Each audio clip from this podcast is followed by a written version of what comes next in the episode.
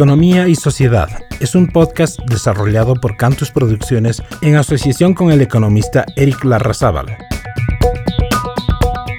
Continuando con el episodio anterior de la presencia del Estado en la economía, recordemos que el monopolio y el oligopolio tienen poder de mercado porque influyen en los precios, siendo la razón que justifica la intervención del Estado en la regulación de los precios, en su calidad y en sus condiciones técnicas de los productos. En la generalidad de las experiencias regulatorias, el Estado crea una oficina especializada del regulador, según la industria, y está sujeta a la regulación del mercado en el marco de normas antimonopolio. Lo deseable es que el regulador sea autónomo e independiente del poder político, para que el ejercicio de la justicia administrativa sea cabal. Solamente haremos referencia a la regulación económica, es decir, a la regulación de precios. En este ámbito, el regulador tiene la potestad de fijar el precio del producto o servicio a un nivel equivalente al mercado de competencia perfecta. El desafío es cómo hacerlo para simular la libre competencia. Uno de los métodos que usualmente utilizan los reguladores es el precio techo o máximo, en inglés price cap. El precio máximo que puede cobrar un monopolio u oligopolio estará en función de la variación de los precios domésticos es decir, la inflación medida por la variación porcentual del índice de precios al consumidor, afectada por un parámetro de eficiencia. Ahora bien, ¿cómo se calcula el parámetro de eficiencia? La manera de hacerlo puede ser aplicando un modelo de gestión eficiente de una empresa tipo en una industria en particular, asumiendo la optimización de su producción y costos, vale decir un modelo de referencia benchmarking.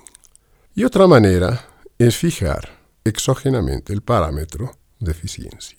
Otro método que frecuentemente utilizan los reguladores para regular precios de monopolio es a través de la regulación de costos y la tasa de ganancia del monopolio. Pero esta forma de regular precios es menos simple y directa que la anterior porque depende de la información que debe entregar el monopolio al regulador. Y por lo general, la información en el mundo real es imperfecta y asimétrica. Es decir, que la información que dispone el monopolio difiere de la información que entrega al regulador. Esto nos permite detener, detenernos en el tema de la información imperfecta. Uno de los ejemplos más ilustrativos de información asimétrica es el llamado problema agente principal. El agente corresponde a los ejecutivos de la empresa y el principal a los accionistas.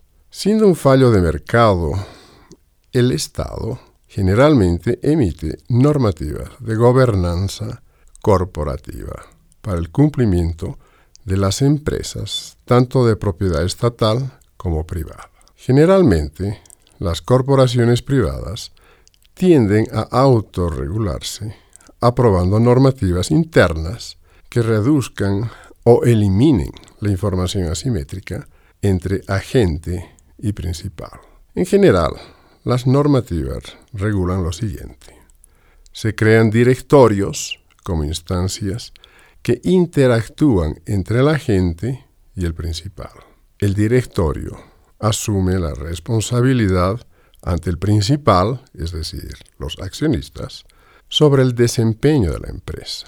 Por tanto, es responsable de la contratación de los máximos ejecutivos de la misma, implementando contratos laborales que obliguen a los ejecutivos a actuar en beneficio de los intereses del principal, es decir, los accionistas.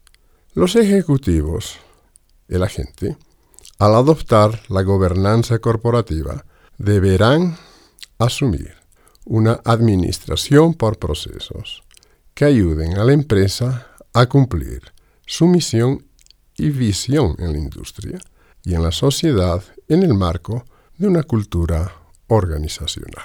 Otro caso clásico que podríamos mencionar es el de la información asimétrica a la inversa en el mercado de seguros, donde los asegurados son conocedores de sus dolencias y enfermedades y las empresas de seguros de salud tienen menos información de los riesgos de los asegurados. Los asegurados, que tienen una cobertura completa, tienden a hacer un uso más intensivo de la prima de seguro que aquellos asegurados que tienen una cobertura parcial o aquellos cuyo contrato les obliga a pagar un coaseguro por los servicios de salud, generando un efecto equivalente a un exceso de demanda que presiona hacia arriba el precio de la prima. A este problema de información asimétrica, la teoría económica la denomina riesgo moral. Con este episodio 16 llegamos al final de la primera temporada de este podcast Economía y Sociedad, con el tema del ABC de la microeconomía. Recordando que el libro se encuentra disponible en Amazon en versión Kindle. Por supuesto, volveremos a encontrarnos en la segunda temporada con más temas de economía y sociedad. Hasta entonces. Economía y sociedad. Síguenos en nuestras redes sociales.